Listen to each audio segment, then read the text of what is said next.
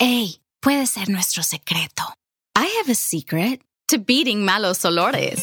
Secret Dry Spray Deodorant helps eliminate odor instead of just masking it. Solo tienes que spray y estarás fresh all day. Porque sabes lo que no es un secreto cuando tu desodorante doesn't work. Ugh, try this. Puede ser nuestro secreto. Consíguelo en sticks o sprays y también es aluminum free. Haz clic o toca el banner to learn more. Last year on National Donut Day, some people forgot to get their free donut at Dunkin'. Like at Sincerely Rosie, who tweeted, I forgot to get a free donut at Dunkin', frowny face emoji. But this year, with any luck, Rosie will be tweeting, I remembered to get my free donut on June 2nd, smiley face emoji, thanks to a handsome sounding radio announcer who reminded me. Why, thank you. America runs on Dunkin'. Offer valid June 2nd, 2023 with drink purchase. Applies to classic donuts only. Excludes espresso shots. Participation may vary. Terms apply. Escarbando, un podcast de opinión conducido por los periodistas Gustavo Olivo y Fausto Rosario. Haitianos irrumpen de manera abrupta en instalaciones de Codevi, cierran mercado binacional. Diputado de Frente Amplio sostiene, legisladores fiscalizarán uso de recursos de emergencia de 45 días. Gobierno somete presupuesto 2023. Instituciones sufren reducción y aumento.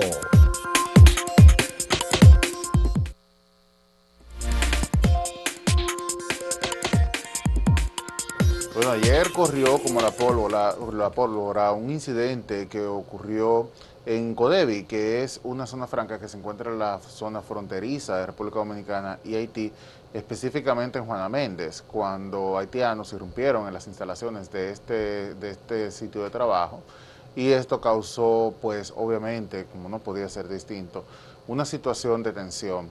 Eh, debido a esa situación de tensión, pues se optó por no llevar a cabo el mercado binacional que se realiza los miércoles y viernes. Hoy no habrá ese mercado, lo cual impacta negativamente tanto a los haitianos como a los dominicanos, debido a que es un espacio eh, que genera millones de pesos.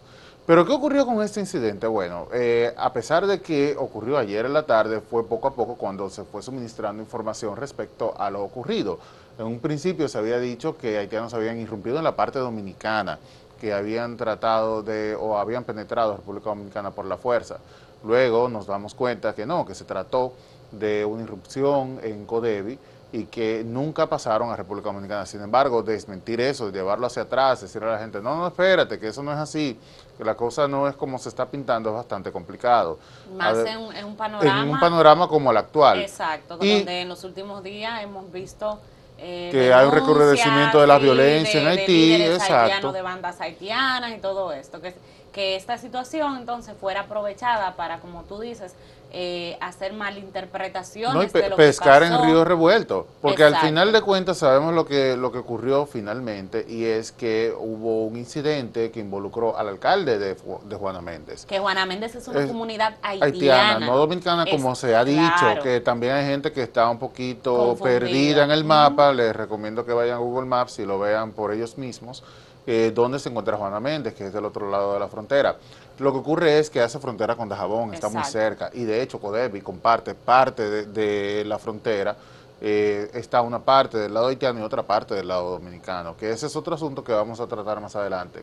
El asunto es que eh, aparentemente el alcalde de Juana Méndez habría atropellado a unas personas y esto pues eh, produjo la ira de, las- de los haitianos que estaban en los alrededores y persiguieron al alcalde de esta comunidad, penetrando en Codevi. ¿Qué ocurre? Que lo que sucedió como, como saqueos, que sí los hubo, ocurrió en el espacio de alimentación, de comida, donde Sí. había almacenada comida para los trabajadores de la zona franca. Es decir, que sí, hubo saqueos, pero no fue una agresión en contra de dominicanos, ni fue algo en contra de la empresa. Ni un conflicto entre dominicanos y, Y haitianos, como también se había dicho que había sido un conflicto entre dominicanos y haitianos. Y esto es delicadísimo. ¿Por qué? Bueno, como no podía ser distinto tampoco, ayer el presidente Luis Abinader reun- reunió el gabinete de defensa para tratar lo que eh, había ocurrido. De hecho, el ministro de Defensa luego habló en una, en una aclaró, rueda de prensa claro. y dio algunas aclaraciones respecto a lo sucedido. Y aún así, poder echar para atrás, como decía anteriormente, todas las, las, eh, fake news que se dieron alrededor de este incidente fue bastante complicado, o es bastante complicado. Eh, por, por los ánimos, que siempre desde que se habla de cualquier tema haitiano, eh, se malinterpreta, llegan las fake news, como tú dices, llegan la, las informaciones distorsionadas y, ah, bueno, ahí, ahí Mira, estamos mira qué bueno que mapa. tenemos en el mapa. Sí, ahí ¿Verdad? do- donde está eh, Codevi y donde está la zona franca, que es la que está subrayada de rojo, que es ya de la parte haitiana, como tú bien decías, ah, también hace fronteriza con, con la parte dominicana, pero es una, una, empresa que está en territorio haitiano. Y como bien aclarabas, la situación se generó entre haitianos. Sí hubo por el mismo malestar y el mismo hecho, eh, penetraron los, los empleados de esta zona franca, tuvieron que ser evacuados. La, la zona franca informó que no hubo heridos, no hubo incidentes con, con sus empleados. Hay que decir que ahí trabajan unos 18 mil empleados, de acuerdo a la misma compañía, y gracias a Dios, pues ninguno resultó herido. Pero también esta situación tiene mucho que ver con, con el escenario en sí que se vive en Haití el Así escenario es. de violencia, el escenario de, de, todos estos actos que hemos visto y que por y que por la misma razón el propio presidente Abinader, muchísimos organismos internacionales han pedido ayuda internacional para intervenir eh, en Haití, que cada día lamentablemente va, va peor y cada día se generan este tipo de conflictos que aunque quizás ayer se trató de algo con el alcalde, pues ha sido lo común, especialmente en Puerto Príncipe y en algunas zonas específicas haitianas. Y volvemos a repetir, esto eh, siempre o casi siempre es usado o este tipo de, de- de situaciones es usado para vincularla con República Dominicana, Así tratar de distorsionar información y crear un malestar mayor y quizás crear un conflicto que no, No, hay entre dominicanos y haitianos. Echarle gasolina al miedo que eh, tradicionalmente se ha mantenido, de que se habla siempre de una invasión de haitianos, de que van a pasar al territorio nacional y que esto va a crear problemas. Mira, qué bueno que estamos viendo esas imágenes, porque mencionaba ahorita que también hubo una desinformación respecto al procedimiento, el protocolo que aplicó el Ejército Nacional al momento de ocurrir este incidente. Se habló de que los eh, militares dominicanos se habían pasado a la parte haitiana. Sí, sí. Esto también es peligroso porque estamos hablando de un cuerpo armado de un país que está pasando a otro, A otro. sin autorización. Esto no debe ocurrir nunca. Así que eh, decir esto es mm, por mínimo una inde- indelicadeza. Exacto. ¿Y qué sucede? Que no, que como Codevi comparte territorio con República Dominicana, es una, es una zona franca de capital dominicano, eso sí hay que aclararlo. Sin embargo, los militares se mantuvieron del lado dominicano, no pasaron Como al lado haitiano. Ahí tenemos al ministro de Defensa, Díaz Morfa, quien aclaraba que efectivamente el incidente se dio en el La lado dominicano, en el lado haitiano, y que esto eh, no había generado heridos ni eh, situaciones de gravedad en el lugar. Lamentable, como bien decías, que, que haya sido afectado el mercado binacional porque es un, eh, es un mercado que se hace eh, entre, entre los haitianos y dominicanos en, en la frontera y como bien decía, pues beneficia a ambas, partes, a los haitianos que vienen a proveerse de, de alimentos en, en esa, bueno, no solamente de alimentos, ahí se vende de todo, eh, e igual en la parte dominicana. Y, y para la economía, la propia economía dominicana, pues también resulta afectada con, con esta decisión que en verdad quizás es acertada precisamente por el, el, el tema de que como hay, los aires quizás en esa zona están muy caldeados y todavía eh, podrían ocurrir otro, posiblemente o, o para evitar posibles otros enfrentamientos, pues la, la decisión creo que fue acertada de, por lo menos hoy, suspender el mercado binacional. Sí, mira, y yo ayer estuve en un compromiso y la conversación de mesa era precisamente lo que había ocurrido en Codevi. Y me chocó bastante escuchar que se repetía constantemente el hecho de que habían pasado a la parte dominicana Sí. los haitianos. Sí. Decir, bueno, pero señores, esto pasó de esta manera. No, no, porque la cosa está fea. Sí. Y antes de que pu- pu- seguramente eh, ocurrirá y está ocurriendo, nos ataquen diciendo que nosotros somos pro haitianos, como leí un comentario en una publicación que no es, eh, que es nada más alejado de la realidad. lo que quiero decir y dejar claro es que no, acento lo único que hace es llevar la información y aclarar ciertos aspectos que podrían crear aún más desinformación. Exacto. Y en nuestro caso no es que estamos ni defendiendo ni entendiendo lo que eh, ocurrió ni, eh, ni aceptando que hubo saqueos, no, todo lo contrario, lo criticamos severamente. Y siempre hemos dicho que el gobierno dominicano no tiene la respuesta en el caso de la crisis haitiana para poder resolverla y hemos siempre apoyado el hecho de que nuestro país ha requerido múltiples veces ayuda internacional para Haití. Esto hay que dejarlo muy claro para que no vengan las críticas luego diciendo que hay centro, que está diciendo no, no, no, no, no, no. Esto no es así.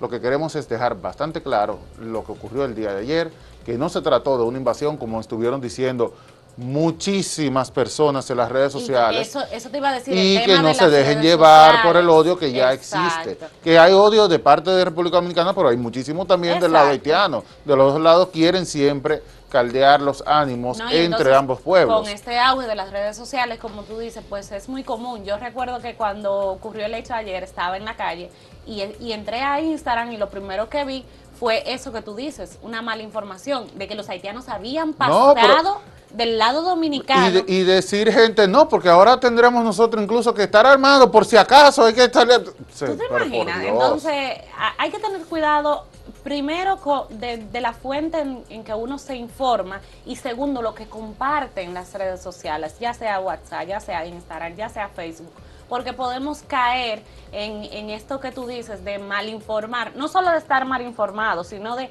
a las o demás personas también mal informarlas con, con mentiras, porque Claro, son eso, mentiras. eso, eso es todo, mentiras. Y la verdad es que es difícil, de nuevo, recoger lo dicho cuando se trata de falsedades. Bueno, no caigan tanto, en gancho. Exacto. no mientras tanto. Codevi está, anunció que está cerrado y que abrirá cuando entienda que las condiciones son eh, pertinentes para, para cuidar a sus empleados. Bueno, pues vamos a una pausa comercial, pero antes vamos a recordar la pregunta del día.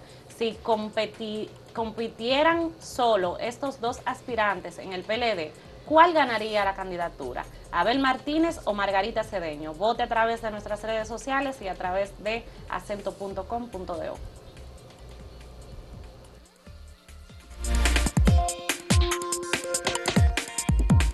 Si quieres anunciarte en este podcast, escríbenos a podcast.acentotv.de.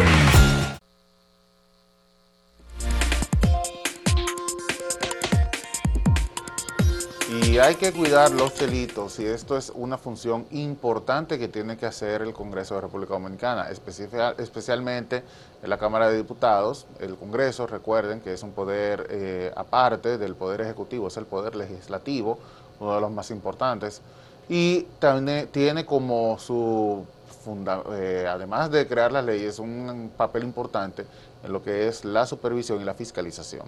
¿Y qué ocurre?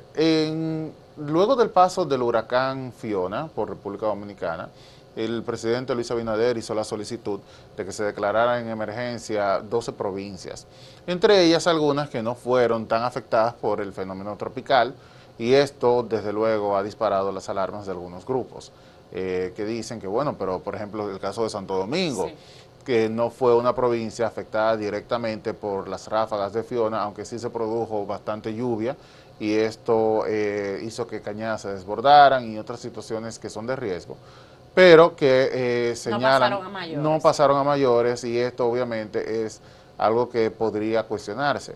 Pues ayer, precisamente por este tema, hablamos con el diputado nacional de, eh, Frente Amplio. de Frente Amplio, sí, para preguntarle qué ocurre con esto y qué dijo Rodríguez Restituyo, eh, que este plazo de 45 días de estado de emergencia va a ser vigilado por los diputados precisamente para que los 20 mil millones que dijo que había sido el presidente, hablando de, de él, eh, que había sido el monto más o menos que se había calculado como los daños eh, producidos por Fiona, se iba a vigilar que se utilizaran de forma correcta, que llegaran los recursos a las personas que realmente lo necesitan. Y de esta manera evitar que haya personas que quieran hacer coca como ha ocurrido en situaciones como esta donde se da un dinero y hay gente que lo que quiere es aprovecharse de esto. El propio el presidente Luis Abinader está consciente de esta situación porque recordemos que hace unos días él hizo la advertencia de que precisamente iban a ser muy rigurosos en, en prestarle atención en qué se usarían estos recursos para evitar, como dices, que personas se aprovechen de este dinero y lo tomen eh, para algo personal o para, para beneficio personal.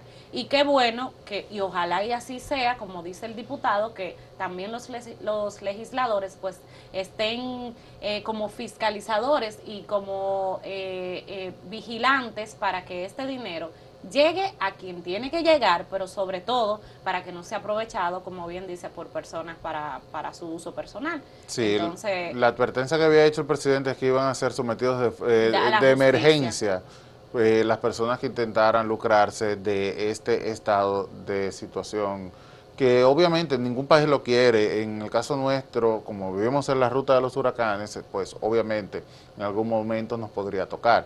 Y qué bueno que se ha reaccionado de esta forma, que eh, se ha aprobado, que el Congreso se puso de acuerdo para aprobar estos 45 días de estado de emergencia para poder proceder y ayudar a la gente que lo necesita. Pero, desde luego, hay quien ya se está frotando las manos para poder hacerse de dinero de forma irregular, porque no es otra forma. O sea, el que se lucra del Estado, eh, a sabiendas de que lo está haciendo de forma equivocada o irregular, pues está cometiendo un delito. Hay, hay un dato muy interesante que, que leí que dijo Dionisio, y es con relación a las provincias que, como tú bien decías, quizás no fueron tan afectadas y que fueran y que fueron incluidas en, en estos 45 días de emergencia, que cuando se le cuestionaba por qué entonces fueron y ellos aprobaron, los legisladores, eh, es que estas provincias fueran incluidas, pues él dijo que era eh, algo, una decisión ya, ya algo consensuado. Consensuado. Entonces ahí te dice, bueno, pues hay una situación o no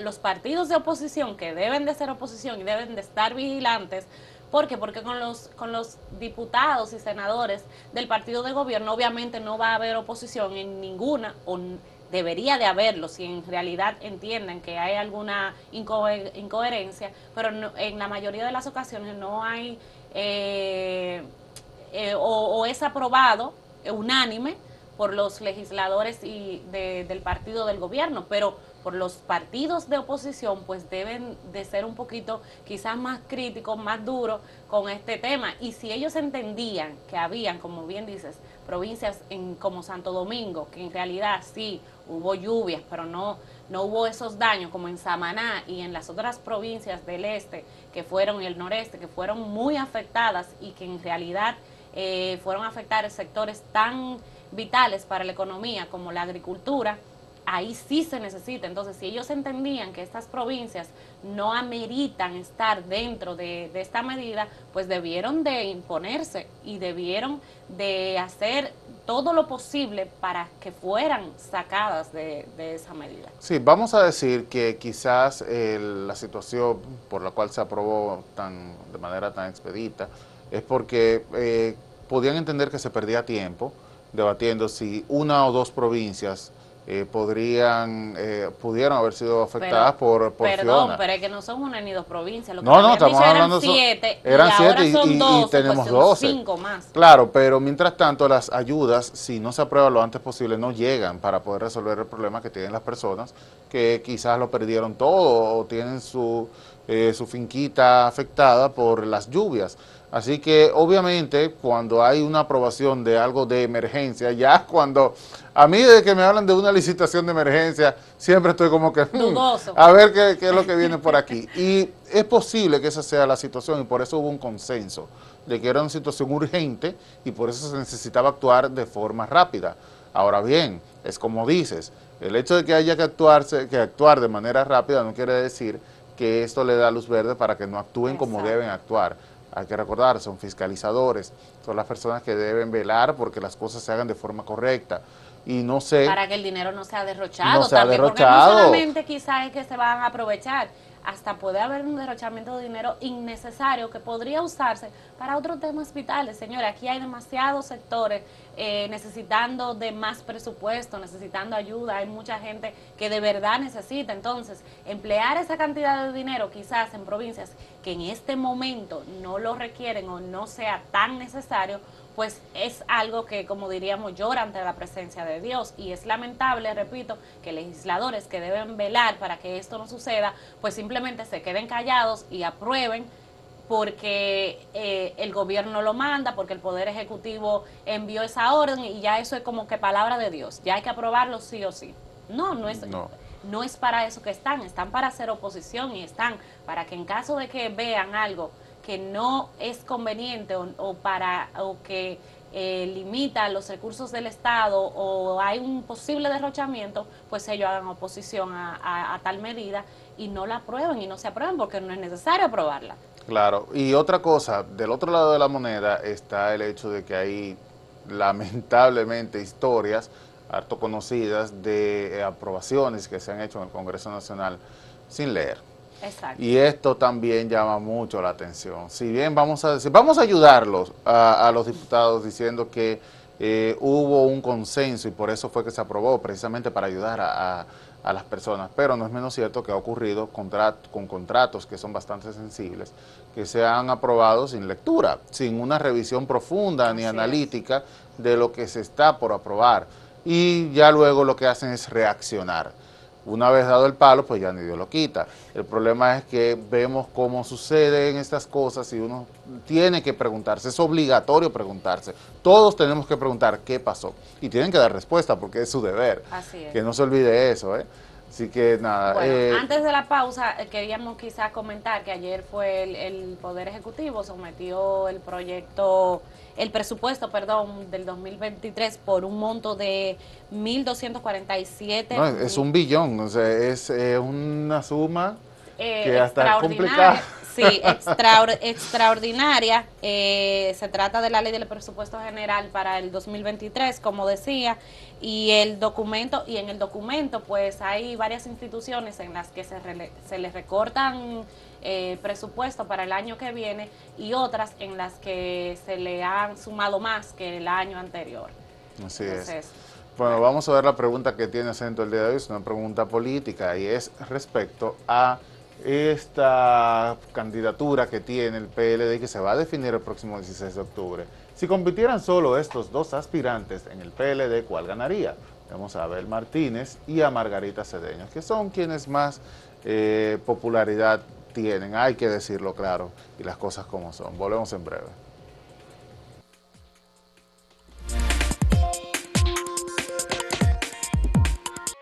Síguenos en redes sociales, arroba acento diario y arroba acento TV.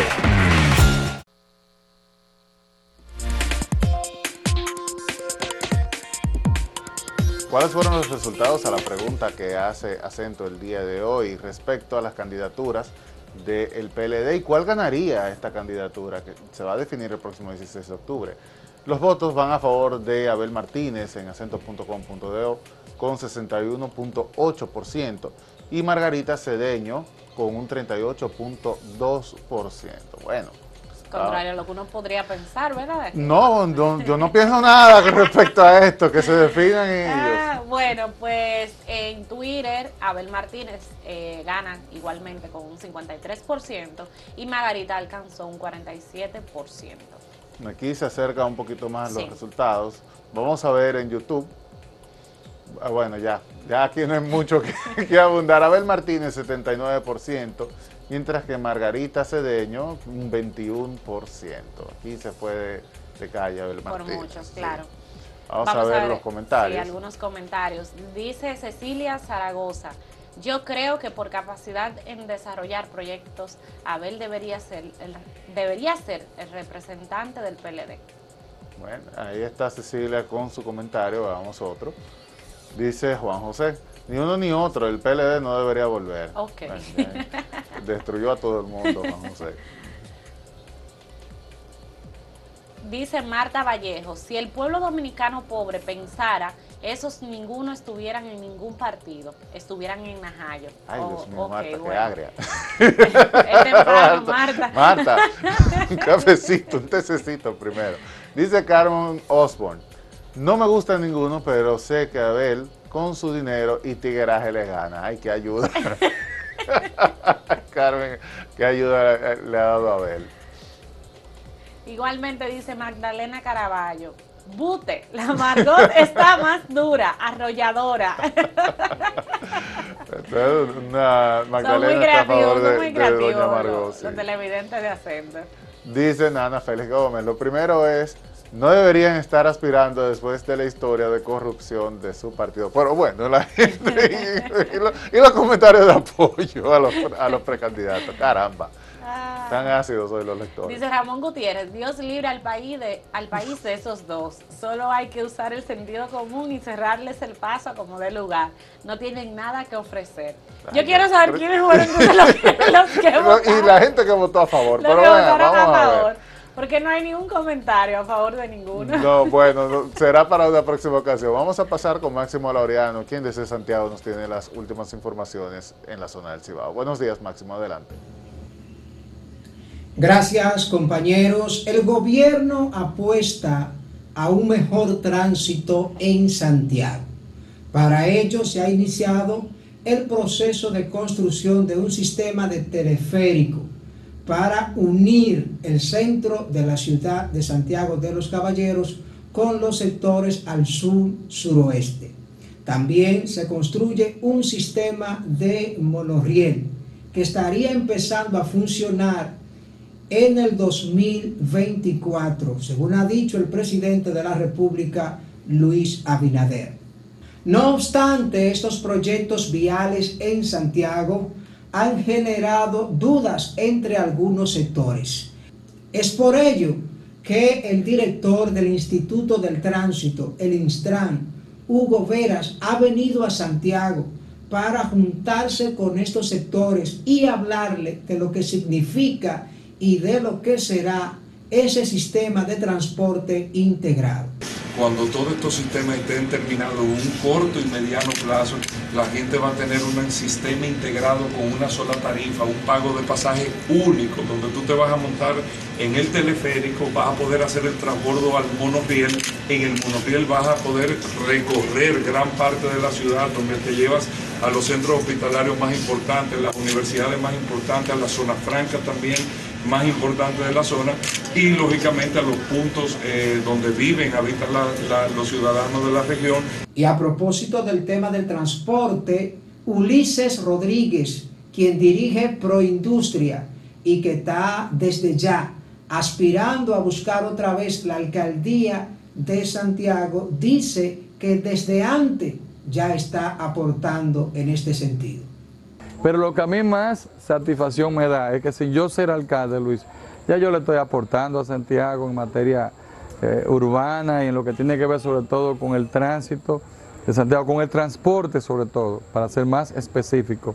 Y es que cuando fui candidato, recuerden que traje al presidente Abinader, hoy presidente, en aquel momento candidato, y firmó con nosotros, conmigo como candidato, un acuerdo compromiso de devolverle a Santiago lo que a Santiago le correspondía, lo que le corresponde hoy en día, en función de lo que aporta. El Ministerio de Educación en Santiago y la gerencia de la Corporación de Acueducto y Alcantarillado de Santiago, Corazán, se han unido para llevar orientación a las escuelas sobre el manejo responsable del agua y lo que es la sostenibilidad.